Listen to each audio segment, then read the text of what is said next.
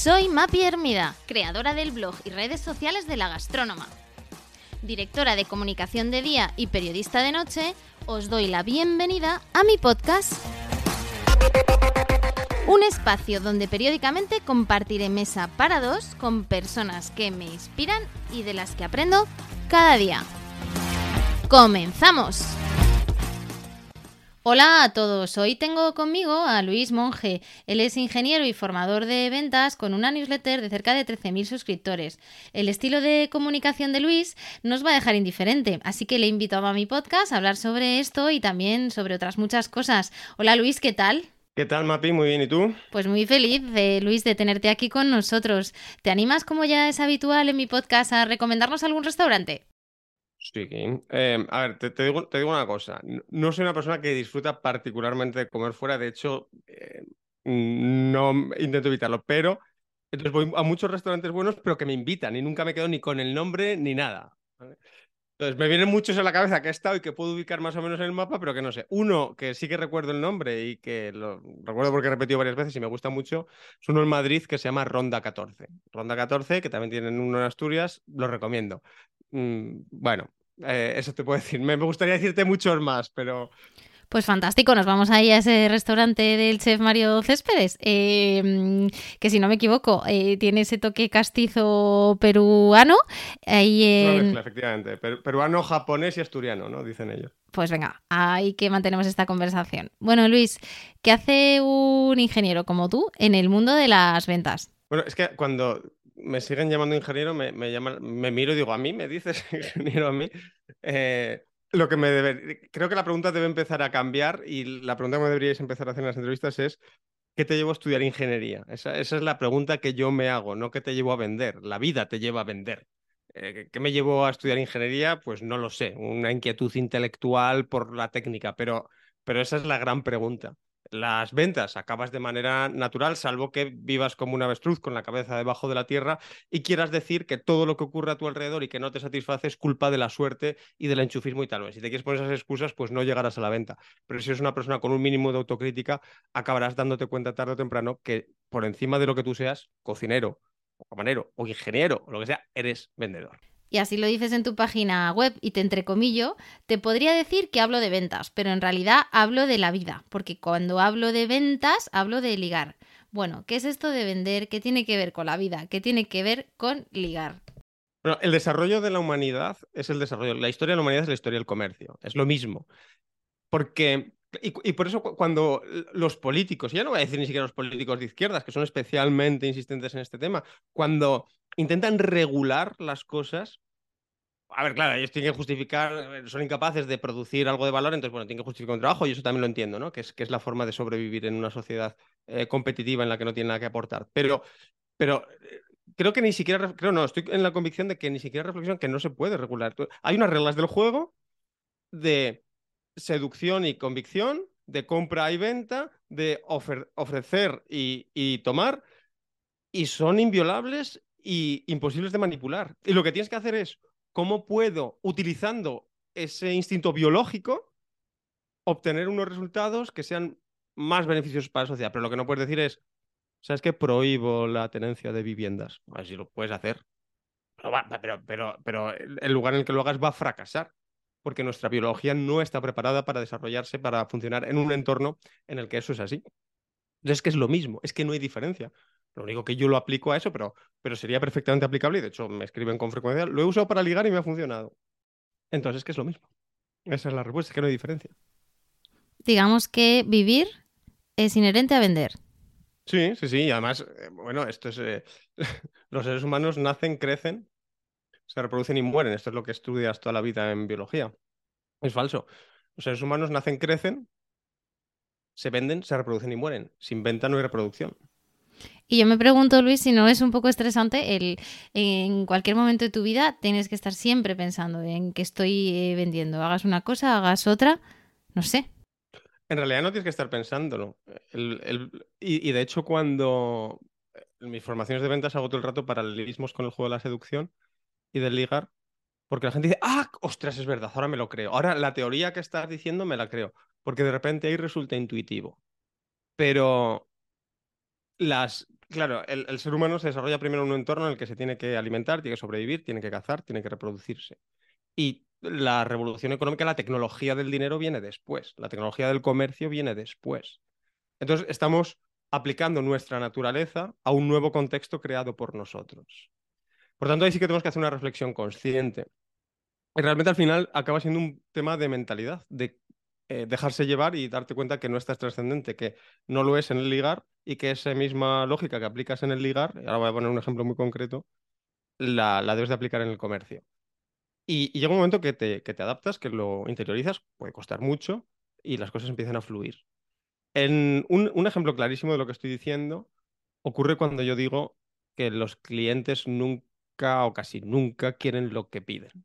El cliente es alguien que miente acerca de casi todo, casi todo el tiempo. Y el motivo por el que ocurre es irrelevante. Él puede estar confundido, no, tiene por qué ser una intención eh, consciente, pero la realidad es que lo hace, que la información que nos proporciona no es veraz. Y cuando el cliente te pide algo, de lo único que puedes estar seguro en primera instancia es que eso no es lo si quieres cerrar la venta, eso no es lo que tienes que ofrecer.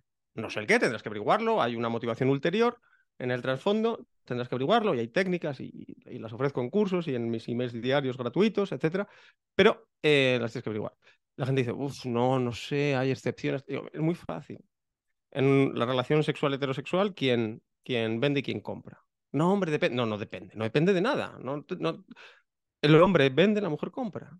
Pero no te confundas. La que tiene la llave del sexo es la mujer y la que tiene la, llave de la relación comercial es el cliente. Pensar otra cosa es absurdo. Ya nunca vas a, llegar a nada en la vida si piensas distinto. Entonces, ¿tú alguna vez en el arte del ligar lo que te ha dicho tu potencial pareja, o tú, si eres mujer, como potencial pareja, lo que has dicho es lo que querías. Es que es absurdo pensar que eso ha sido así. Tú preguntarás a una mujer, te diría, no, yo lo que quiero es un hombre mm, gracioso. Si estuvieras en First Days, te dirían con tatuajes, que me haga reír, que viaje mucho, bla, bla, bla, bla, bla, bla, bla, bla. Puta mentira, es que es puta mentira. En cuanto viene uno que está seguro de sí mismo y te da cuatro órdenes, te vas con él. Porque, porque no hay nada que venda más que la autoridad y la seguridad en la venta y en el ligar. Entonces, cuando dice eso, dice, quiero algo gracioso, quiero alguien inteligente, está hablando de las consecuencias que tiene la seguridad en uno mismo. Pero, porque es la mejor forma que... No, es una mentira consciente, es simplemente la mejor forma de expresar lo que tiene. Entonces tienes que tener experiencia para darte cuenta que lo que quiere ante todo una persona que va a comprar a otra, y eso es lo que está sucediendo en ese momento, es alguien que le haga sentir seguro de que está tomando la decisión correcta. Y eso se consigue con seguridad en sí mismo, con autoridad, con liderazgo no significa que vayas a una relación de sumisión, ni mucho menos. Pero en ese momento quien está comprando es lo que necesita. Luego el cliente te va a putear o, o tu pareja a lo mejor es la, la, líder de la relación. Eso no tiene nada que ver. Pero en el momento de adquisición es lo que buscas. Entonces la gente empieza a entender los que han ligado porque han ligado y entonces saben que eso es así. Los que no han ligado se acaban de dar cuenta porque llevan años fracasando en el arte de ligar. Porque lo que estaban, estaban fingiendo o estaban prestando lo que literalmente la mujer pedía. Yo le he contado muchos chistes pues si tu objetivo desde el principio era contar chistes, has perdido todo, el, todo lo previo, que es lo importante, y es la forma de contarlos, la forma de introducir la situación humorística, que no tiene por qué ni siquiera reflejarse a través del humor, el liderazgo, pero es una forma muy buena. Pues bueno, me he explayado un poco, pero la idea. No, pero me encanta esta relación que existe precisamente entre las ventas y el ligar, em, pero también me resulta muy complejo, ¿no? Tener que leer entre líneas, eh, tener que ponerte en la mente del otro. Bueno, al final em, lo que dicen no es realmente lo que sienten, ¿no? Eh, ¿Qué características tienes que tener o trabajar para ello? No, no lo saben. Necesitas una gran empatía. Lo que necesitas es una gran empatía. Eso es lo que necesitas. Ponerte realmente en sus zapatos y andar eh, un millón de kilómetros con esos zapatos. Eso es lo que necesitas. Y en el ligar, una mujer empieza a notar interés por el sexo opuesto muy pronto, seguramente a lo mejor con 10 años o por ahí, muy, muy pronto. Los hombres no son conscientes de que pronto las mujeres empiezan a notar interés por parte de, de los hombres. Y se pasa ya toda la vida con un entorno condicionado por eso, es inevitable. Pues como el cliente que tiene mucho dinero. El, empresario que tiene mucho dinero, cuando va a un evento y tal, todo el mundo le hace la ola. Todo el mundo le hace la pelota, todo el mundo quiere estrecharle la mano, todo el mundo quiere sentarse con él para hablar. Entonces tienes que entender que esa es su vida y que esa vida no tiene nada que ver con la tuya. Tú estás aplicando razonamientos y argumentos de convicción que estás lanzando desde tu atalaya, desde tu escala de valores o desde tu bolsillo incluso, ¿no? Cuando piensas algo es caro, algo es barato, o no voy a ligar porque no soy suficientemente guapo. Y es como, escucha, que una mujer tiene acceso a cualquier hombre guapo, que está cansada de ofertas de hombres guapos. No significa que eso no sume puntos. Pero que desde luego para la mujer no es una cosa exótica. Para el hombre sí, pero para la mujer no. Y para el cliente grande que tiene pasta, una oferta súper barata, pues hombre, puede en un momento dado ser el diferencial, pero normalmente no lo va a ser. Y es más, va a ser hasta, eh, va a jugar en detrimento del vendedor, porque ofertas de esas está aburrido de recibir a diario. Si una persona con pasta tiene acceso a toda la oferta del mundo mundial, a toda, a toda. Entonces, ¿qué vas a ir por precio? ¿En serio? ¿A un tío que lo tiene todo vas a convencerle por precio? ¿Pero qué eres tonto? Es que está muy buena. Es que entonces yo no estoy suficientemente. Pero idiota, ¿pero tú te crees de verdad que no tiene acceso a 300 millones de tíos buenos? Claro que los tiene, joder. Claro que los tiene. Es decir, es que para, para ella eso no es algo llamativo. No significa, insisto, que no sume nada. Pero desde luego, si ese fuera su criterio de elección, vamos, es que no daría basto. Entonces, hay más, igual que el precio, exactamente lo mismo que el precio. Entonces, eh, cuando entiendes eso y te pones en la piel y andas un millón de kilómetros con los zapatos que tienes enfrente y entras en su conversación mental, que esa es la clave, de repente no es difícil. Pasa que tienes que de verdad vivir esa situación, tienes que simular la situación, la vida, el día a día de tu cliente, qué hace cuando se despierta los lunes hasta que acaba el lunes y qué hace el martes, el miércoles y el domingo y el día de puente y cuando viene fiesta y cuando viene navidades. Vive toda su vida en tu cerebro, machácate con ello, vete a correr y ponte a pensar en su vida sin parar. Consume sus mismos libros, sus mismos programas de televisión, sus mismos eh, periódicos, revistas, música, lo que sea que consuma, sus foros de internet, consume eso, métete en su piel y entiende que los problemas, las sensaciones, las experiencias que tiene no se parecen ni de lejos a las tuyas de lejos, porque ese tío tiene varios millones en la cuenta y eso te cambia la forma de vivir. O esa mujer tiene acceso a lo que quiera. Entonces, no estés filtrando, no estés decidiendo y no estés lanzando propuestas desde tu escala de valores y desde tu bolsillo. Porque vas a fracasar, porque estás hablando con una persona que no cumple con la misma demografía que tú, ya está. Estuvo por aquí Isra Bravo hace algunos capítulos del podcast y hablábamos precisamente de eso, ¿no? De que al final vender un producto era vender tu empresa y por ende, pues venderte a ti. De hecho, perdona que te interrumpa aquí, pero es que esto que acabas de decir es muy importante. Es que vender tu producto es vender tu empresa, porque el orden además es ese, y vender tu empresa es venderte a ti. Cuando digo que el orden es ese, me refiero a que nadie va a comprar tu marca o empresa hasta que no te hayan comprado a ti, y nadie va a comprar tu producto hasta que no hayan comprado tu marca y empresa. Entonces, primero te vendes tú, luego vendes la organización que te acoge, o que sea tu propia marca o tu propia empresa, y en última instancia vendes el producto. Así, no, no, te vendes tú, y venderte tú, y, y aquí, de nuevo, ejemplo de ligar venderte tú no significa que tú caigas bien. La gente piensa que lo que tienes que conseguir es que el comprador, que al comprador le gustes, que al comprador le caiga simpático, gracioso. Entonces, digo, no, que tú puedes vender mucho y te pueden comprar tú cayendo normal, regular, hombre, cayendo como el culo, no, pero, pero que no tienes que hacer una relación de amistad ni caerle de puta madre. La gente dice, hombre, no, no jodas, no tal, no cual, no. Vamos a ligar. Vamos a preguntarle a las mujeres si alguna vez han acabado con un hombre con el que han discutido, con el que no les gustaba, que les vacilaba, que incluso les ofendía. Nunca ha pasado eso en la historia, ¿no? No solo, no, no solo pasa, sino que es el inicio de la mayoría de las relaciones. Y dices, qué mal el hijo, cómo me voy siempre con el gilipollas tal. No, no. Es que hay cierto atractivo en eso, porque una persona que tiene la misión de vender y sin embargo no hace un esfuerzo exagerado en caerte bien, está transmitiendo una seguridad. Entonces, tiene toda la lógica del mundo que acabes con gente que no necesariamente ha hecho un esfuerzo brutal en empatizar, en empatizar eh, de manera expresa contigo. Lo ha hecho, precisamente porque lo ha hecho de manera interior, no ha jugado luego la carta del peloteo, de la adulación excesiva, etc. Bueno, ese es uno de los claros ejemplos que hablas mucho, ¿no? De los errores del vendedor. Eh, ¿Te atreves a comenzar, Luis, por alguno de esos errores? ¿De todos? Por, por terapias de testosterona. Eso es lo que, lo que empezaría a recomendarle a la gente que vende hombres y mujeres por igual. Porque hay una cobardía en el, en el mundo eh, acojonante. Y eso obviamente se transmite en las ventas. Entonces, em, no sé cuántos emails recibo al día. Cientos y hay días que superan los mil. Y con preguntas de ventas. Obviamente eh, no puedo ni de casualidad eh, contestarlos todos, etcétera. Eh, pero los que contesto es que ni siquiera es una respuesta directa. Es como, si fueras una persona valiente, ¿qué harías? O sea, esa es mi respuesta muchas veces. O si el dinero no fuera un problema para ti, si ya tuvieras la vida solucionada, ¿qué harías? Y de repente la gente ve la luz. Si tú pudieras tener en el ligar a tu disposición a cualquier mujer del mundo, ¿cómo actuarías? Bueno, eh, pues, mm, pues ya está. Entonces la gente de repente dice, ah, bueno, claro, sí. ¿Y si la pierdo? Entonces, bueno, sesión de testosterona. Hay un problema de, de agresividad que, que tienes que solucionar, claro. Bueno, y la famosa falacia de la complacencia y eso de que el cliente siempre tiene la razón y ahora llega Luis Monge y dice, bueno, todo eso que nos habían, que nos habían enseñado, ahora todo, todo, todo mal. Sí, lo del cliente tiene razón es una excusa de puta madre que alguien se inventó, dio con una frase muy pegadiza y sabía que sus competidores iban a, se iban a hacer eco de ella. Y dijo, fenomenal, con esto ya acabo de hundir a la competencia, ¿no? Diciendo que el cliente siempre tiene la razón. Em, sí, y es que no tiene ni puto sentido. Es que vamos a volver al símil. Se ha ido esta conversación por el, por el tema del ligar. Vamos a volver al símil del ligar.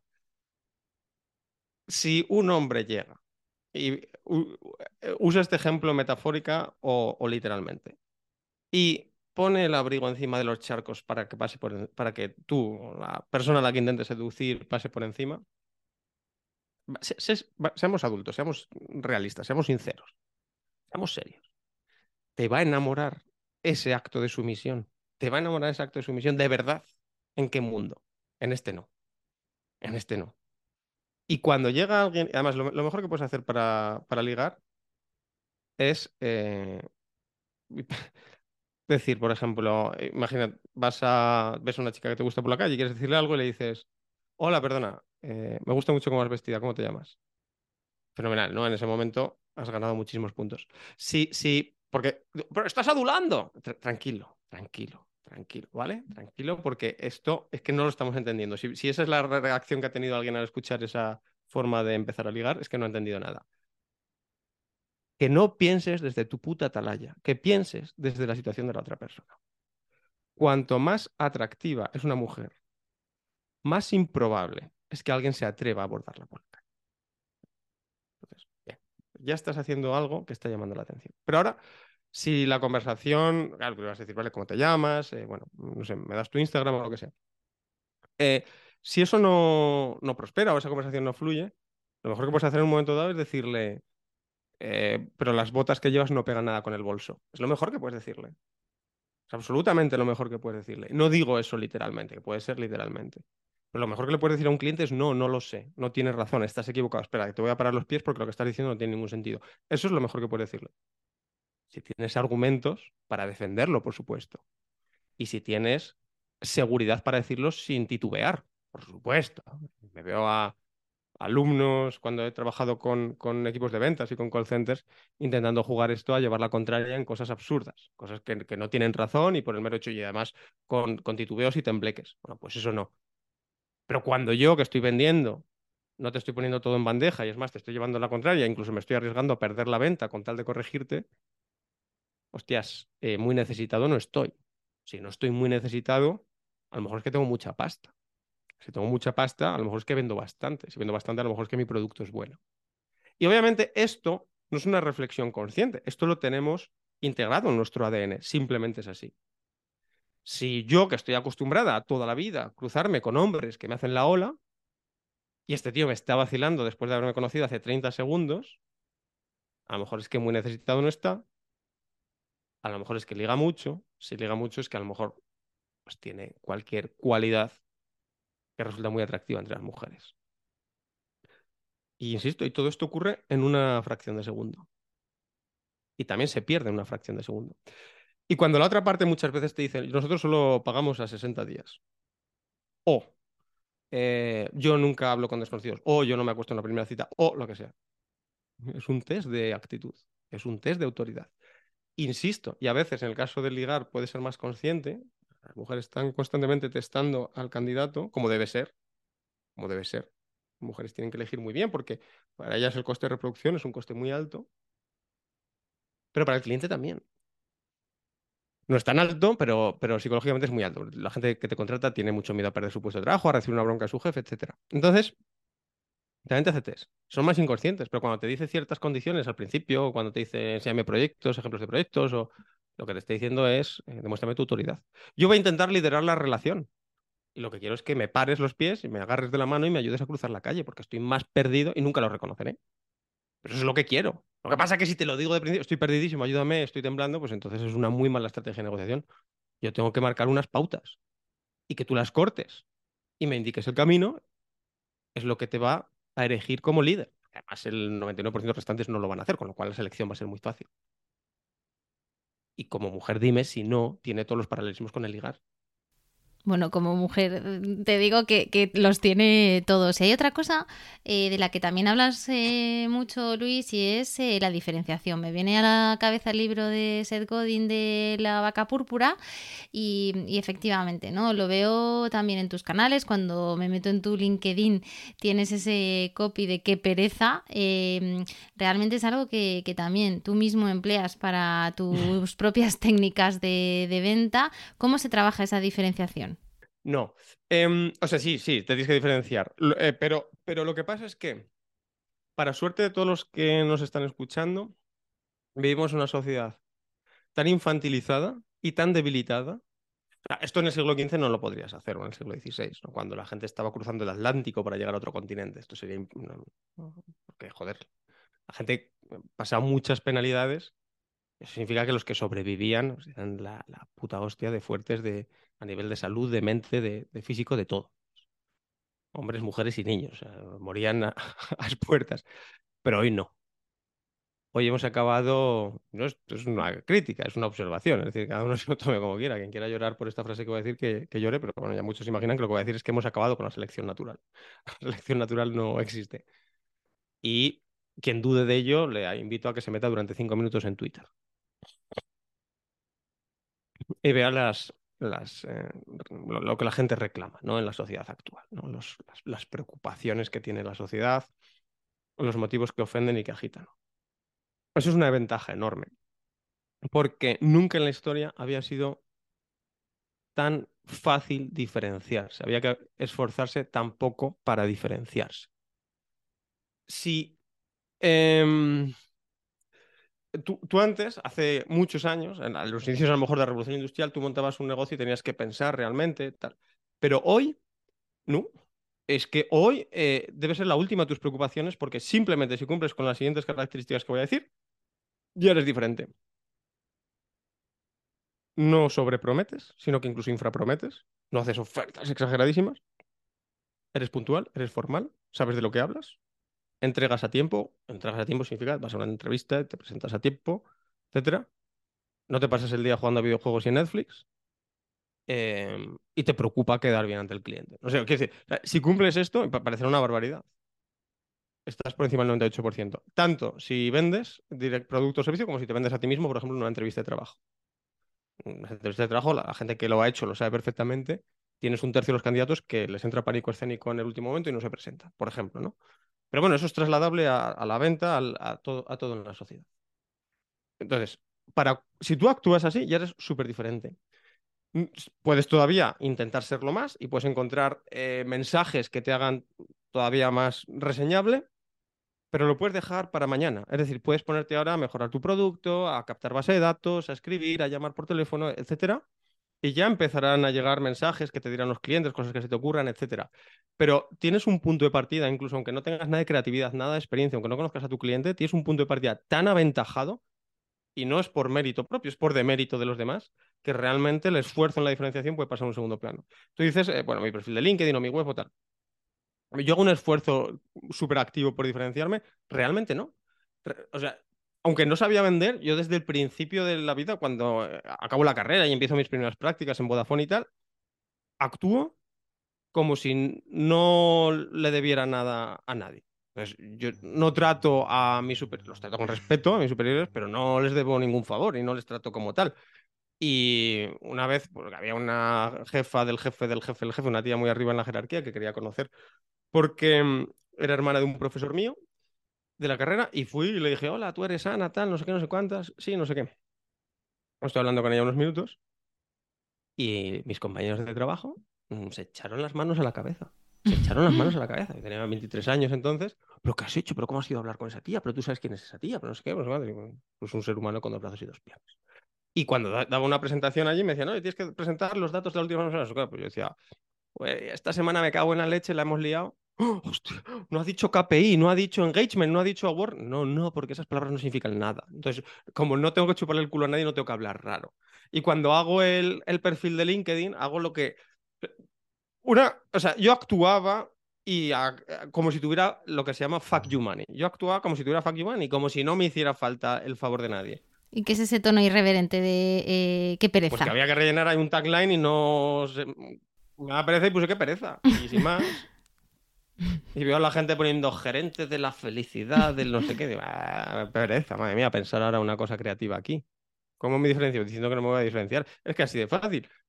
Entonces, tú actúa como si tuvieras fuck you money y te aseguro, y trabaja, claro, si no trabajas y no cumples con lo de ser formal, etcétera, y te aseguro que un día tendrás fuck you money. ¿Y por qué está mal visto actuar así? ¿Y por qué está mal visto, por ende, venderse? ¿Está mal visto?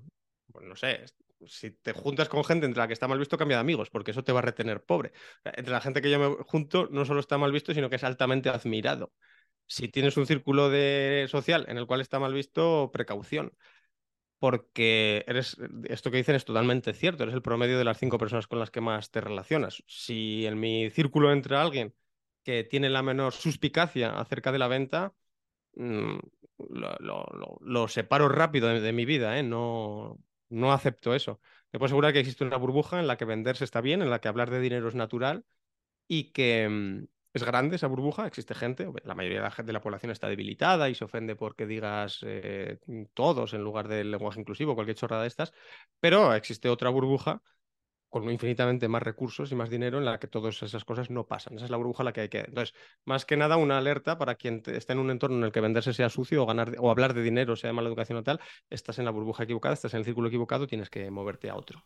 ¿Qué está pasando ahí, Luis? ¿Por qué no se habla de dinero? ¿Es algo social, cultural? es una racionalización de una situación frustrante. Tienes dos opciones. Tienes la opción de vivir con que eres un fracasado, lo cual es bastante insoportable. Puedes aceptar que eres un fracasado y luchar para cambiarlo, lo cual está muy bien. Y todos los que tienen dinero en la vida eh, han pasado por ahí. Yo he pasado por ahí, he pensado que era un fracasado durante muchos años porque lo era, o sea, no era una, un juicio subjetivo. Y, o, pero, pero requiere mucho trabajo o tienes una opción más cómoda, que es decir que la culpa es de ellos, los que controlan, el señor del monopolio que se sienta en una mesa y decide cómo va a funcionar el mundo. ¿Y quiénes son esos? Sí, los, ellos siempre, ¿no? De los, de los, eh, eso, de los ricos, de los políticos, de los que tienen padres ricos, de las herencias, de que hay pocos impuestos, de que es cuestión de suerte, de que bla, bla, bla, bla, bla, bla, bla, bla, bla, bla, bla, bla. Entonces, bueno, una de esas excusas es hablar de dineros de mala educación, venderse está feo y es indecente y no sé qué, no sé cuántas. Pues muy bien, está bien, es un buen lorazepam para la gente que no quiere mover el culo. Está cojonudo porque así pues no se suicidan y eh, tienen la sensación de que su vida está eh, es justa porque tienen algo simplemente no por fruto de su inacción, sino fruto de que han tenido mala suerte o que hay un ser, un, ¿cómo se llama? Un puppet master, esos que llevan los, las eh, marionetas, que está controlando el mundo. Bueno, pues está bien. Si eso les calma, pues muy bien, que sean consumidores, que los que queremos ser vendedores haremos eh, mucho dinero gracias a que la sociedad está anestesiada con esas tonterías. ¿Tú crees realmente, Luis, que quien quiere ganar dinero puede ganar dinero? No hay ninguna duda. Pero, por supuesto, pero es que además la historia nos lo demuestra constantemente. El, ahora, sin, ir más lejos, hay una oportunidad eh, latente en la cual mm, que va a convertir a gente en millonaria en la próxima década, en la que cualquier persona puede entrar hoy sin ninguna barrera y que sin embargo mucha gente no lo hará. Que es, para poner un ejemplo, no, no, no, no quiero hacer ahora un alegato a favor de esto ni, ni, ni, quiero que la conversación se derive por esto porque no soy un experto, pero el Bitcoin. El Bitcoin se va a convertir en el estándar de intercambio de valor en una década. Y ahí está. Cualquiera puede invertir, cualquiera puede meterse y quien se meta desde aquí a 10 años será multimillonario. vamos, es que que es totalmente mm, indiscutible esto. Le puede parecer una barbaridad lo que estoy diciendo y no es, no, no es consejo de inversión, ¿no? Como, como hay que decir siempre en estos casos. Pero sin embargo, va a haber mucha gente que se pase la década diciendo que el Bitcoin, mm, no sé, que consume mucha energía o tonterías de estas que dicen sin realmente investigar lo que están diciendo. Muy bien, Pasarán los 10 años, la gente que se ha metido en Bitcoin ganará muchísima pasta, la gente que ha aprendido a vender ganará muchísima pasta, la gente que ha aprendido marketing o copywriting o que ha montado una empresa y ha hecho las cosas bien habrá ganado muchísima pasta. Y dentro de 10 años, los que no la han ganado dirán, cuestión de suerte, que tus padres tienen que ser ricos, bla, bla, bla. Vale, pero es que hoy estamos viviendo una oportunidad que podemos ver a 10 años vista. Eso ha pasado siempre, pasó con el nacimiento de Internet, eh, las ventas, lo cual las ventas están siempre presentes. O sea, nunca ha habido una época mejor que otra para aprender ventas, pero bueno, también están ahí. Dime, además que es muy fácil hacer esto. O sea, dos personas en una situación social semejante. Hoy. Hoy es 9 de mayo de 2023. Hoy 9 de mayo de 2023. Dos personas en una situación social semejante con similar nivel de estudios y similar eh, histórico familiar. Similar eh, nivel adquisitivo de sus padres. Uno es hijo de funcionarios. Y sus padres le han convencido de que los empresarios son unos explotadores de que existe una palabra que tiene significado, que es precariedad. Le han convencido de que esa palabra es real y que existe, que, insisto, tiene significado, pese a que vivimos en una sociedad más protegida y segura de la historia. Y otro que decide hoy empezar a estudiar ventas. decide empezar a estudiar ventas. Y pasa los próximos 10 años estudiando ventas, copywriting, marketing, email marketing, escribiendo, llamando, visitando sitios. Y el otro se pasa pues con haciendo posiciones. Y no hay que, la explicación se podría simplificar mucho. Unas oposiciones difíciles de juez o de, o de fiscal te pueden llevar dos, tres años de estudio o de notario. Entonces una persona estudia eso y otra persona dedica el mismo tiempo, el mismo tiempo, a aprender de ventas y a, y a visitar y a moverse y a ir a una feria y a conocer y tal. ¿Quién va a tener más dinero en 10 años? O sea, si tuvieras que jugarte tu patrimonio, ¿cuál de los dos va a tener más dinero en 10 años o cuál se lo pondrías? Es que, que no, no se duda ni un segundo de cuál es la respuesta. Entonces, claro que, obviamente tus condiciones de partida te condicionan, lógicamente, lógicamente. Pero a igualdad de condiciones, hay 8 millones de personas como tú, mínimo. Mínimo. Puedes hacer cosas que no va a hacer ninguna. Y no son cosas complicadas, ni que requieren inversión, ni que requieren un esfuerzo sobrehumano, ni que requieren partirse un brazo. Es abrir un libro, por ejemplo. Es ir a una feria y presentarte ante 300 personas, por ejemplo. Pues bueno, si lo haces y no lo haces, o no lo haces, habrá una diferencia en los resultados que obtengas. Que nadie me venga con otra mierda porque es que es indefendible. Tú hablas de los golpes de normalidad, ¿no? No de los golpes de suerte, de los golpes de normalidad. Efectivamente. No hablo de golpes de suerte, hablo de golpes de normalidad o de golpes de justicia también a veces. Que tuve un golpe de suerte, ¿no? lo, contaba en un email, ¿no? Te refieres al, al fundador de Muebles Lufe, el Ikea vasco, tuvimos un golpe de suerte y empezamos a vender mucho. Bueno, ¿cómo empezaste? Bueno, pues empecé hace 30 años, eh, me arruiné, volví a empezar, me arruiné, volví a empezar, me arruiné, volví a empezar. bueno, no tuviste un golpe de suerte.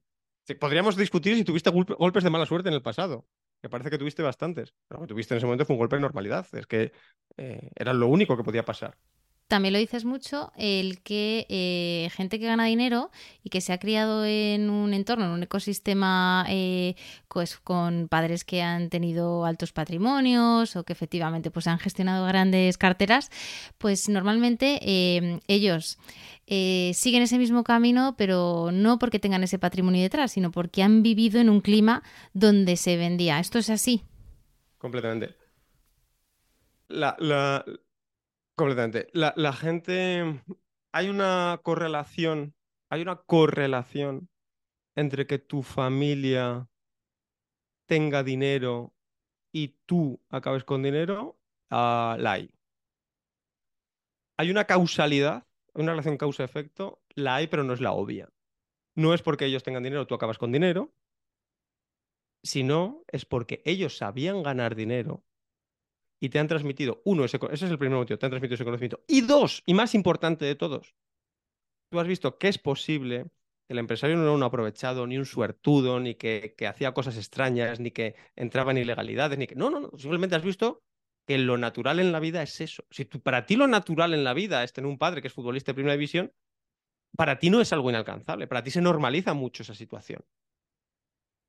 A lo mejor no a... eh, Jordi Cruyff no es tan bueno como Johan Cruyff, pero jugó en el Barcelona, joder. Para él era una situación, un desarrollo normal de la vida, el acabar siendo futbolista profesional. Para el, el resto de los niños es como un sueño imposible al que acceden unos pocos que tienen un talento extraordinario, que no digo que en el caso del deporte un talento extraordinario no sea necesario, pero, pero no lo vemos normal. Y mm, eh, claro, esto sería muy fácil de medir, porque cuando ves los estudios que relacionan el dinero de tu familia con el dinero futuro que tiene la descendencia, lo único que se limitan a hacer es dinero de la generación anterior, dinero de la futura generación. Aparece la correlación y todo el mundo asume la causalidad.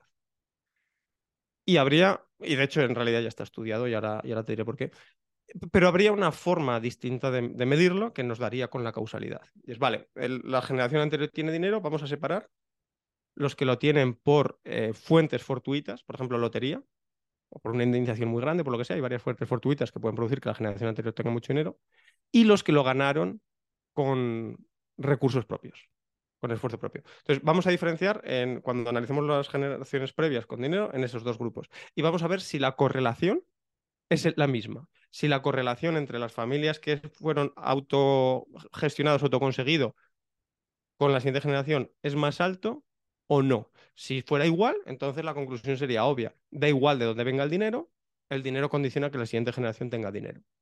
Sin embargo, si la correlación de las familias en las que la generación previa se generaron ellos la riqueza eh, es mayor con que la siguiente generación tenga dinero, entonces la causalidad se rompe. Y esto es muy...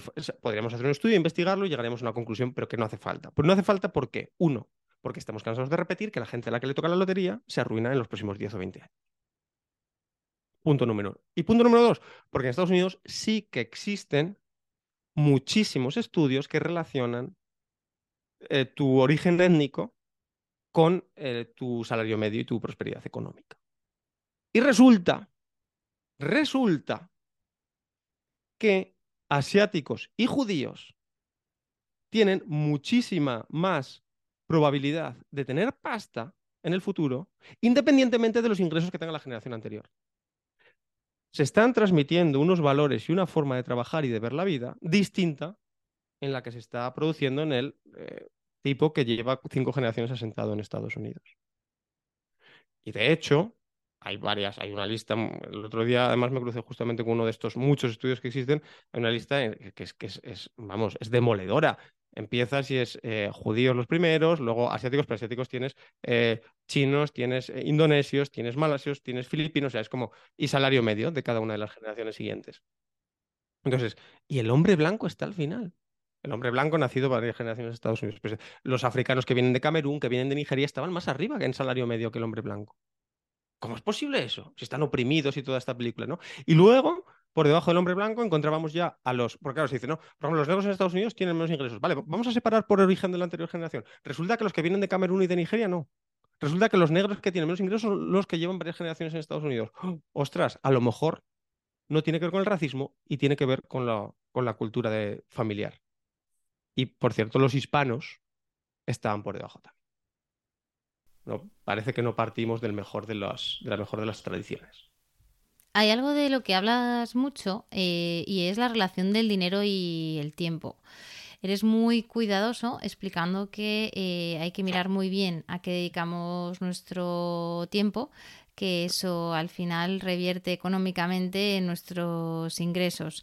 ¿Podemos abordar un poquito más esta relación, Hay Luis? que, mm, hay que eh, interiorizar un concepto que es el microasesinato. Es que cuando alguien te, cuando un cliente que no tiene dinero, por ejemplo, no tiene dinero, cualquier cosa que lo convierta en un coleccionista de propuestas, como hay muchísimas, no tiene poder de decisión, etcétera, es un prescriptor, no es un decisor, y le estás dedicando tiempo, está sucediendo un microasesinato. Es- Te está chupando eh, tu tiempo, que es lo único que no puedes reemplazar de ninguna forma en esta vida, que no puedes atesorar tampoco.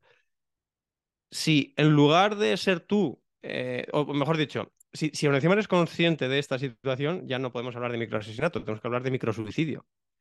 Entonces, si tú accedes a hablar con un subordinado, por ejemplo, te pide presupuesto y tú le dices, vale, eh, hazme una propuesta y tú le dices, "¿Cu- ¿cuánto presupuesto tienes? Y te dice, no te lo puedo decir. y tú continúas esa conversación, pues entonces ya no es un microasesinato, es un microsuicidio porque tú estás aceptando perder el tiempo. Eres tú el que estás decidiendo avanzar con una oportunidad que tiene una probabilidad de cierre bajísima, ¿no? O cuando le, haces preguntas que no sabe responder y, queda claro que él no decide. No, no, yo solo, incluso te lo dice explícitamente, ¿no? Yo se lo pasaré a mi jefe.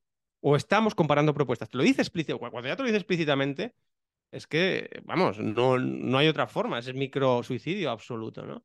Porque tú eres el que decides dedicarle tiempo, ¿no? Cuando contestes a ciertos emails, cuando te enojas, cuando ves ciertas noticias, ciertas reacciones, incluso ciertas reacciones de clientes. Bueno, pues por encima de todo lo que estás haciendo, te estás microsuicidando. Si no lo conocías y te estás enterando ahora y estás ahora llegando a esta reflexión, pues bueno, hasta ahora han sido microasesinatos, bueno, pues que cesen ya, ¿no? Que la gente deje de, de microasesinarte. Pero desde luego no lo, no, no, no, encima no lo legitimes. Eh, continuando la conversación con una persona que no decide. No, me vengas con yo, es que una vez eh, yo le vendía a un prescriptor o una vez a través de una licitación gané un proyecto. ya, sí, bueno, claro, sí, por supuesto. Y una vez fui al casino y volví con 30 euros y no por ello lo convertí en mi modo de vida. ¿no? Me parece la forma más ineficiente de hacer dinero posible. ¿Qué relación hay entre ese dinero, el tiempo y la libertad? Estas tres variables, Luis. Estás, hablando del triángulo de la riqueza. Dinero, tiempo y libertad. De nada. De nada sirve tener dinero si no tienes libertad. Vamos a, profundizar en el concepto de libertad. Eh, y, eh, por supuesto, si no tienes tiempo, que también es una ecuación de la libertad, pero, pero yo más que tiempo lo sustituiría por seguridad, porque al final tiempo y libertad lo podemos usar como sinónimo. Así que vamos a hablar del triángulo de la riqueza compuesto por dinero, seguridad y libertad de nada sirve tener muchos ingresos si cuando te vas a tomar una cerveza estás sufriendo porque tu móvil suene y cuando ves en la pantalla el nombre de un cliente te suben las pulsaciones. Eso no es seguridad. Eso es. Eso sí que es precariedad. Ahí sí que podemos hablar de precariedad. Va a ser una precariedad que la solucionas a lo mejor psicológicamente. Pero bueno, también eh, construyendo una estructura que, que no te haga depender de ningún cliente y que desde luego ningún cliente pueda imponer su criterio sobre el tuyo como proveedor. Esto, para mucha gente que lleva toda la vida siendo sumisa a sus clientes, les parecerá ciencia ficción, por supuesto, ¿no? Y ya me, me tacharán de vendehumos por esto. Pero no es necesario. Siempre digo que la situación actual en la que nos movemos, una sociedad debilitada y encima con un desarrollo tecnológico como nunca antes hemos conocido, nos permite estar más seguros que un funcionario, más libres que un hippie mochilero y, por supuesto, mucho más rico que un directivo, una multinacional, que al final esa gente tampoco es que sea muy rica, pero las, eh, hay una percepción en la sociedad de que sí que lo son. Em, entonces, cuando alguien te está presumiendo de que tiene mucho dinero y lo está haciendo desde un Ferrari o con un relojazo de oro o con un traje y va engominado y con zapatos de cuero apretados en pleno julio en Madrid, pues para mí esa persona es, bueno, yo le daría una paguita. Yo es que conforme lo veo le daría una paguita, ¿no? Cuando a lo mejor estoy comiendo en un restaurante, estoy hablando, eh, lo mencionabas antes, ¿no? Estoy comiendo con Irra y pasa, estamos en un buen restaurante y ya luego hay unos tíos, oh, no sé qué, van totalmente trajeados con una corbata que les está eh, seccionando el cuello. Yo, sinceramente, estoy por llamar a servicios sociales y que les den una ayuda. Me da muchísima pena muchísima pena, ¿no? Y cuando eh, nosotros estamos por el tercer postre y los tíos eh, tienen que irse a la oficina a dar cuentas a quien sea, y es que, eh, claro, es, es, triste estar más enganchado que eso. No pasa nada, yo he estado por ahí y, de todo se puede salir. Es decir, que si lo critico, lo critico con conocimiento de causa, no, no con aires de superioridad. Y precisamente porque he estado ahí se puede superar, me gusta criticarlo. En el fondo me estoy riendo de mi yo pasado invitando a cualquiera que también intente Mm, salir de esa situación que no es necesaria. Y no es necesario pisar moqueta y vivir en, peceras. ¿no? esto me hace mucha gracia este En las oficinas modernas siempre son espacios diáfanos con la única división habitual de peceras. Les llaman peceras y no les han podido poner un mejor nombre. O sea, que los humanos nos hayamos metido voluntariamente en peceras es triste de cojones. Y esto lo dice Taleb, el filósofo, que si los romanos hubieran sabido que podían sustituir el látigo por la nómina para mantener a los esclavos, el imperio romano seguiría todavía en pie. Seguimos con el imperio romano, seguimos con la esclavitud. Y esto, ojo, ojo que no se confunda, esto es muy importante, esta puntualización que voy a hacer, no significa para nada Y no estoy invitando a la gente, si no quieren hacerlo, a ser empresario. No, eh, puede parecerlo, pero no. La gente tiene tan asumido que solamente se puede ser empleado sufridor que, que entonces entienden, muchas veces traducen mi discurso como hay que ser, nos está invitando a emprender y yo no soy emprendedor. Y es, no, no te estoy invitando a eso. Si tú eres empleado en una empresa y generas tal volumen de ventas que la empresa se hace dependiente de ti, que seas el dueño o no, es irrelevante. Tienes el que más poder ahí y te van a conceder lo que sea. Y esto no es una película de ciencia ficción. He trabajado con muchísimos equipos de venta y empresas en las que eso ocurre. Y de hecho, tanto es así que los vendedores que realmente destacan mucho y de repente te encuentras en equipos de ventas grandísimos, un tío que te está haciendo, o sea, trabajé con un equipo de ventas de más de 100 personas y había un tío que se hacía él solo el 10% de la facturación. Cuando le correspondía el 1, o sea, vendía 10 veces más que el promedio que tendría que vender. Lo que significa que imagínate que, en diferencia que poco vendían los demás, pues le, hicieron socio. O sea, eso es lo que ocurre, que al final hasta te regalan parte de la empresa porque no te vayas. Ahí se puede ser empleado, pero ¿qué pasa? Hay que saber vender muy bien, hay que manejar muy bien las herramientas de venta y se puede llegar a ese punto, por supuestísimo. Y hay personas que están en ese punto y que no, no, conciben nunca haberse movido en otro. Y que pese a ser empleados, nunca supusieron que eso implicaba ningún tipo de sometimiento ni esclavitud. Eso se puede. ¿Qué características tiene un buen vendedor? Así, a grandes rasgos, si quieres mencionar alguna. Bueno, Voy a, hablar, de una únicamente. Eh, si, tienes esto, todas las demás llegarán. Es la autocrítica. Si tienes autocrítica, si no tienes miedo. Y, eso en realidad también lo podríamos traducir como seguridad en uno mismo. Cuando una persona tiene mucha seguridad en sí mismo, no tiene miedo a la autocrítica o seguridad a sus capacidades o a lo que pueda conseguir en el futuro. Pero si tú tienes autocrítica, todo lo demás, por lógica, acabará llegando. Si tú no tienes miedo de decir, llevo 15 años haciendo esto mal y me acabo de dar cuenta ahora, pues llegarás. Si tú eres de las personas que se preocupa eh, por, y piensa en la forma de ¿cómo narices puedo aplicar esto a mi caso? Pues llegarás y serás un gran vendedor. Si tú eres de las personas que en lugar de eso lo que estás pensando, tu cerebro te está disparando, esto no vale para mi caso, mi caso es distinto, mi cliente es muy particular, en mi sector no valdría. Si tú eres de ese tipo de personas, pues seguramente no te vas cura. Si, si tu cerebro te lanza ese tipo de excusas, pues estás jodido. Entonces la autocrítica. La autocrítica lleva a todo lo demás. O la seguridad en ti mismo. La seguridad en ti mismo lleva a la autocrítica y la autocrítica lleva a todo lo demás. ¿Y no se podría confundir con arrogancia? Mm, no, arrogante es el que te dice para mi caso no vale, ese es el arrogante. Es que vivimos, somos tan mojigatos, la sociedad, que, que, que, hasta hemos desvirtuado el término arrogante, ¿no? Pues como con el término fascista o machista, son términos que se han, se han violado tanto que han perdido significado. A ver, arrogante es el que viene y dice un tío que, con todos mis respetos, y yo he estado en esa situación, y, está mucho peor, estuve mucho tiempo sin cobrar un sueldo. Eh, decir, que, nadie va a partir de, una situación más cutre de la que yo empecé y peor. eso partiendo de eso, ¿no?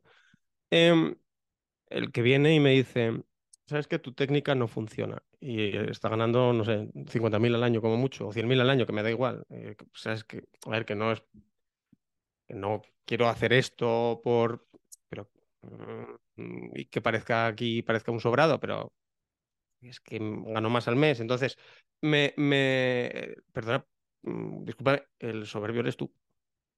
Mm, el soberbio eres tú, no yo. Yo te estoy diciendo que he conseguido unos resultados que creo que se consideran excepcionales, que los he replicado además varias veces en varias empresas, no, no solamente de clientes, sino propias. Y te estoy contando el método y cómo lo he adaptado en distintas situaciones. Entonces, eh, no me quieres escuchar porque quieres seguir otra vida, tienes todo mi respeto, pero la soberbia no la tengo yo por decir, por hablar así. Yo estoy transmitiendo un conocimiento que está muy valorado en la sociedad y por el cual la gente me quiere pagar. Si no te gusta bien, pero el que me des consejitos de cómo hacer las cosas o el que directamente lo critiques o incluso peor me insultes, al que convierte en soberbio es a ti, no a mí. Porque resulta además que nunca estas observaciones ya me gustaría, pero nunca viene Elon Musk o Bill Gates o Florentino y Pérez y me dicen, o, Joan Roch, y me dicen, oh, ¿sabes qué? No, ojalá vinieran ellos a hacerme observaciones, pero nunca vienen de ellos. Siempre vienen de un tuitero con una foto anónima. O de gente con un email que es chico sexy Huelva 67, 69, tal. Bueno, pues claro, pues eh, no sé. Eh, o de un señor que te dice, ah, pues llevo 30 años vendiendo y nunca había escuchado semejantes barbaridades como las que tú estás diciendo. Vale. ¿Cuánto has vendido a lo largo de tu vida laboral? ¿He vendido yo más en 15 años que tú en 40 de vida laboral? ¿O en 30 de vida laboral? Bueno, puedes hacer dos cosas. Puedes deprimirte, pues autocriticarte y entonces trabajar. O puedes decir que soy un vendehumos y de nuevo vuelves al punto en el cual puedes dormir por las noches, que es la, la solución más rápida, pero no es la mejor, desde luego. Entonces, mm, seguro que me puedes dar muchas lecciones de muchas cosas y hay gente, incluso en ventas, y por eso sigo formándome y sigo aprendiendo sin parar, que me puede dar muchas lecciones de muchas cosas, pero tiene que ser gente que venda más que yo, claro, no gente que venda menos, joder. Entonces, el, el, señor ese, pues muy bien, pero yo llevo 15 años dedicados de lunes a domingo. Mm, eso ah, es que es una flipada, pero, pero 10, 12, 14 horas diarias a, a mi negocio y a mis ventas. Entonces, bueno, pues en otra cosa no, y tengo muchísimas carencias. Y soy ignorante en muchísimas cosas, pero coño, de venderse un poquito. ¿Eso es soberbia? Bueno, pues, eh, pues entonces eh, estamos manejando definiciones distintas. Luis, me apasiona la comunicación em, y no puedo dejar de preguntarte por todo el copywriting que tú utilizas. Eh, tengo aquí algunos títulos de tus newsletters. Morbo del Bueno Insight. Eh, los podemitas no creerán esta historia. Eh, utilizas además eh, en algunos casos pues palabras, tacos. Mm, ¿Cuánto de, lenguaje hay en el proceso de venta? Si, como lenguaje entendemos solo las palabras, menos del que la gente pensaría. Si incluimos la tonalidad, muchísimo. La tonalidad significa, cuando estamos hablando, pues eso, hablar con seguridad, sin titubeos, sabiendo a dónde vas, con una intencionalidad. Ojo, no la tienes el primer día. El primer día experimenta, el primer día de los primeros años experimentas, fracasas, haces el ridículo, etcétera, pero acabas ganándola, acabas ganando un estilo propio, salvo que seas un vendedor o un seductor natural, que bueno, eh, obviamente existen casos, eh, son pocos y, separados. Yo he conocido muy pocos en la vida y desde luego no soy uno de ellos. En mi caso es adquirido, es un conocimiento cristalizado no natural. Entonces, cuando tú comunicas, las palabras son importantes si las comunicas con el tono adecuado. Si tú las comunicas eh, con las mismas palabras que yo estoy usando, las he visto. y, la gente puede pensar que estoy pensando de hablar, y por supuesto estoy, estoy, hablando, estoy hablando de hablar, pero, pero también estoy hablando de escribir. Si esas mismas palabras las replicas habladas, pero los dices eh, mientras estás entrando en una depresión y dices, los podemitas no creerán en esta historia. Bueno, pues es, no sé, es como contar un chiste. Si tú estás contando un chiste, un chiste bueno, tú sabes que es chiste antes de que sepas que es chiste. Un humorista está, o una persona graciosa, tu amigo el graciosete, está contando un chiste, tú ya sabes cuándo empieza el chiste. Aunque no te ha dicho, oye, que viene un chiste. Tú lo sabes porque usa la, tonalidad y la teatralidad. Bien. Y esto la gente piensa que no se traslada al escribir, y se traslada al escribir. Por supuesto que se traslada al escribir. Cuando yo digo, eh, los titulares creo que son algunos de los ejemplos que pongo en mi, en mi web, ¿no? Entonces, cuando yo digo, por ejemplo, un segundito, eh, email para mujeres hetero. Ese, asunto tiene una tonalidad y esa tonalidad con esas mismas palabras en negro sobre blanco y tipografía arial, no es la misma si la dice otra persona. Porque otra persona tiene otra personalidad.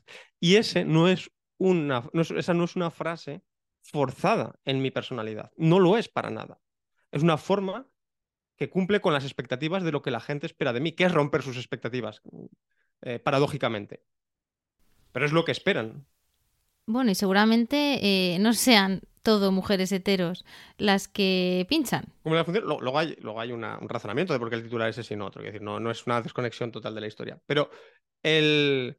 si ahora viene una persona y dice, joder, me ha pasado, he copiado tu web y no me ha funcionado. Pues ya, cabrón, tú te has visto la cara que tienes. O sea, quiero decir, es que no, no coincide para nada contigo esto. No digo porque sea feo, guapo.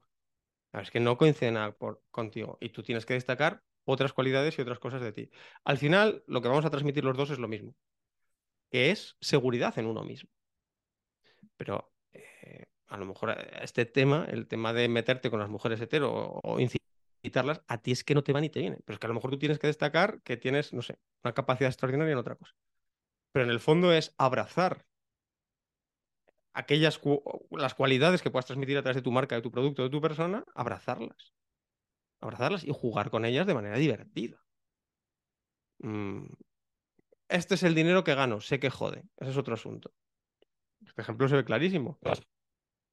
Si eh, ganas 20.000 euros al año o 50.000 o 100.000 euros al año, pues a lo mejor no es el mejor titular para, para proponer. Eso es lo que quiero, lo que quiero decir. Mm. Cómo follar y vender mucho más. Otro que tengo ahí, más agresivo. Cómo follar y vender mucho más. A ver. Es que es una palabra que a Irra y a ti os gusta mucho, la palabra follar. Bueno, es que. Por eso nos hicimos buenos amigos. Em, porque tenemos cierto paralelismo, eh, viniendo de caminos totalmente, o de orígenes completamente distintos. O sea, yo he sido un, un friki empollón eh, total y, y ha sido una persona que, que cargaba camiones. cuanto pudo. Y sin embargo, al final, pese a esos orígenes, cuando decías, ¿no? Si, si el dinero se puede ganar o tal, fíjate si venimos de, de orígenes distintos y al final acabamos por caminos paralelos. Entonces, pero, pero tu trayectoria va por ahí, ¿eso es algo que en la vida te ha interesado y que has movido y que has fomentado y que has experimentado o no? Porque es que a lo mejor no y para nada. Y por supuesto, si eso lo dijera una mujer, pues habría que ver mucho eh, cómo lo, conjugar. Sería muy difícil, que se puede, pero, pero ya habría que hacer un esfuerzo mayor de conjugarlo con su personalidad. Porque un hombre cuando folla vende, una mujer no, ¿no? Por eso lo digo, no por otra cosa. Em, entonces, mm, es eso, un bofetón que muchos necesitan. Eso es otro asunto. Un bofetón que muchos necesitan. Oye, es que. Y muchas veces los comparto. O sea, gente que me pregunta dudas y la respuesta que le doy y la pongo en, el nivel siguiente. Entonces, acostumbro a dar bofetones y la gente me, es una expresión que me dicen mucho sin que yo la haya promovido. Vaya colleja me has dado. ¿Cuántas collejas me has dado? Pero, pero eso no es ni bueno ni malo. Tu personalidad. O, Irra, por ejemplo, no, ese, ese titular con Irra seguramente no funcionará. Irra es infinitamente más pacífico que yo, infinitamente más cariñoso con la gente que yo. O está de puta madre, no es una crítica, es una, es una alabanza. Eh, pero, pero él maneja otros términos y él puede decir cosas que yo tampoco, que, que la tonalidad no encajan con mi personalidad. Hay muchas que sí, que hay solapamientos, pero él es infinitamente más cariñoso con el público y nos lo dicen siempre que damos un curso y todo. Es, decir, es una cosa aceptadísima por ambos y no pasa nada eh, porque yo no lo sé. Pero eso me da juego, a... me da unas cartas con las que jugar y le da otras cartas con las que jugar. Por eso incluso escrito, en la misma tipografía, en el mismo color y en el mismo email, funciona con una persona y con otra no funciona. Los signos de puntuación, las frases cortas, eh, expresiones coloquiales. Sí, pero eso sí que tiene más sentido porque, eh, de nuevo, eso es un... Y hacerlo, porque hacerlo de otra forma sería un acto sobre. O sea, pensar que la gente se va a leer un muro de texto. Eh, no, entonces, frases muy fáciles, con las conjugaciones verbales más simples posibles, sin adjetivos y sin adverbios si puede ser, y si puede ser en 300 palabras, mejor que en 400. Y... ¿Pero por qué? Porque no soy tan soberbio como para pensar que todo lo que tiene que hacer la gente en ese día es dejarse la vista en la pantalla del móvil que eso es un rollo, facilita mucho la lectura y los errores de lectura el leer así. Y más en la sociedad en la que hemos perdido cualquier capacidad de concentración, me incluyo. Creo que es difícil, si no imposible, escapar de ello. Entonces sí, son frases muy tajantes, muy concisas, muy al grano, pa, pa, pa, pa, pa. Es una evolución que ha sufrido todos los, todas las manifestaciones artísticas o de expresión que existen. Si ves las películas actuales, Mm, y las comparas con las películas de hace, no tienes que ir muy lejos, 20 años, verás que la gramática cinematográfica ha cambiado mucho, que el cambio de planos es mucho más constante, que el sonido de fondo es mucho más constante y que una persona joven considera como película antigua una película de los años 2000. Para mí es una película ya modernísima, porque no, no veo muchas películas modernas. Entonces, una película del 2000, hay gente joven que la considera, ah, es antigua. Y, no, y muchos no la toleran y se la ponen a dos por. Eh, ¿Por qué? Porque la gramática cinematográfica ha cambiado. El exceso de información, y no entra a valorar si es bueno o malo, eso es eh, relevante por la conversación que estamos teniendo, eh, pero ha cambiado. Es mucho más acelerada y eso se ve reflejado en los, en los emails. La gente se puede suscribir a tu newsletter a través de tu web, mongemalo.com. Mandas una newsletter diaria. ¿Esto tiene que ver con ese principio de reciprocidad, de dar antes que recibir, Luis? No, no, yo soy muy egoísta, a mí no me gusta dar sin recibir a cambio. Eh, mongemalo.com, cada día escribo un email con un consejo de ventas, eso es gratis. Y por supuesto, cada día que no estás dentro te estás perdiendo consejos valiosísimos. Con lo cual, como tardes unas horas y lleguen las 12, ya te has perdido el de hoy. Em, ¿Tiene que ver con la reciprocidad? No, tiene que ver con la repetición y la familiaridad. Con eso tiene que ver. La reciprocidad se la dejo a los vendedores con 30 años de experiencia que opinan que digo barbaridades. Pero está muy bien para los vendedores con 30 años de experiencia que me confiesan que han aprendido mucho. Es por la repetición y la familiaridad. Es eso. Ese es el mismo secreto que trabaja muy bien Coca-Cola, que mejor lo trabaja el mundo es Coca-Cola, que trabaja muy bien Disney, que lo trabaja muy bien Nike, que lo trabaja muy bien Apple. son las empresas que mejor trabajan el concepto de la repetición, particularmente Coca-Cola, obviamente, ¿no? Está, existe la anécdota reciente de que en un anuncio de, Pepsi, el presentador dijo, dame una Coca-Cola.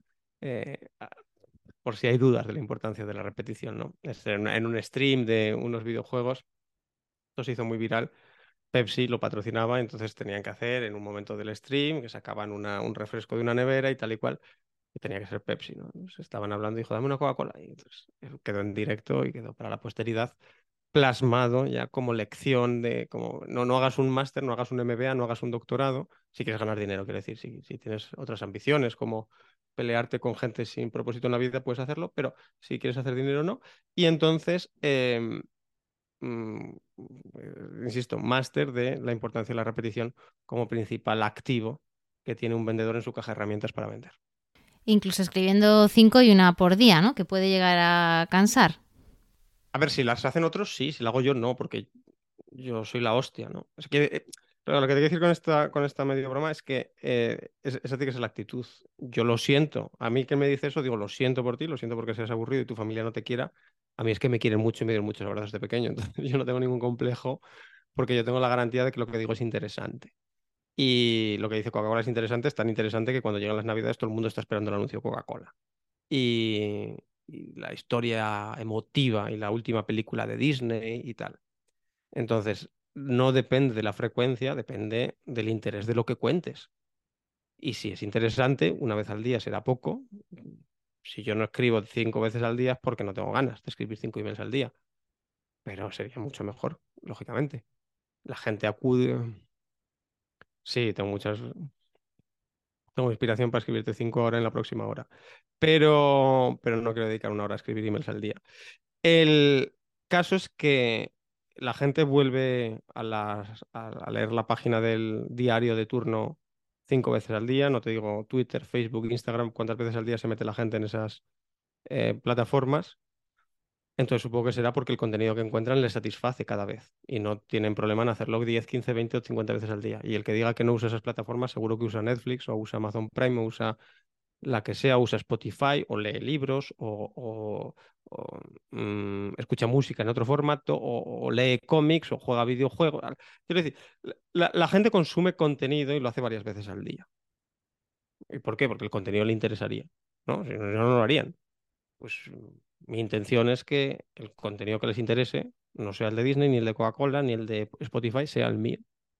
Y parece ser que lo consigo en una medida bastante razonable cuando varios cientos de miles de personas reciben estos correos todos los días, los abren y me comentan. Y eso lo monetizas en cursos de ventas, claro. No, obviamente, no lo hago por amor al arte, no hago nada en la vida por amor al arte, eh, más que eh, contemplarme la ingle derecha, eso sí que lo hago por amor al arte, y tumbarme en el sofá a ver, a ver cine o, a leer un libro. Eh, sí, sí, la mejor lección de ventas que te voy a dar es que te voy a vender desde el minuto uno. El minuto uno te voy a vender un curso, te voy a contar una historia que te va a encantar. Te gusta el email, lo vas a disfrutar y te voy a enviar otro y te voy a enviar otro y los vas a disfrutar y te van a gustar y al final lo que vas a tener es un enlace para que me compres. Claro, sí, por supuesto. Pero no es distinto a lo que ocurre cuando tú ves ese anuncio Coca-Cola o cuando en una película parece un producto, product placement, o cuando Disney luego te vende merchandising, ¿no? Sí, no está reñido. Te voy a vender cosas, te las voy a vender con cosas que te interesan. La publicidad no me gusta, a mí no me gusta que me presionen. Tú eres la persona con menor capacidad de pensamiento crítico del mundo. Lo que no te gustará será cómo te presionen, cómo te insistan o cómo te vendan. Pero no será que te insista que te vendan, o sea, te vende. me estás diciendo, eh, eh, Mm, te viene una tía en pelotas y, te, y con un eh, sponsor de Coca-Cola y no te aquí tatuado en el, encima del ombligo y no no te gusta que te insistan. O que eres un fanático de Cristiano Ronaldo y, te llama a Cristiano Ronaldo por teléfono para ofrecerte que le compres y, le vas a decir que no, que a ti no te gusta que te presionen.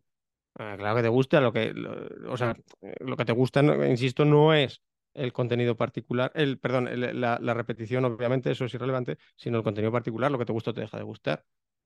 No, no es muy difícil de entender eso. Sin embargo, hay una confusión brutal. Pues dejamos aquí esta lección magistral de, ventas, Luis. Muchísimas gracias. Pues un placer, Mapi. Que vaya muy bien y espero que mucha gente vaya a mongemalo.com a recibir su email diario a partir de hoy. Pues que así sea, Luis. Un abrazo fuerte. Un abrazo muy fuerte. Y hasta aquí la entrevista de hoy. Si te ha gustado, no dudes en dejarme un me gusta en tu plataforma de podcast habitual o ayudarme a mejorar enviándome cualquier comentario a través de mi Instagram, arroba la-gastrónoma o mi blog lagastronoma.com. Gracias y hasta el próximo podcast.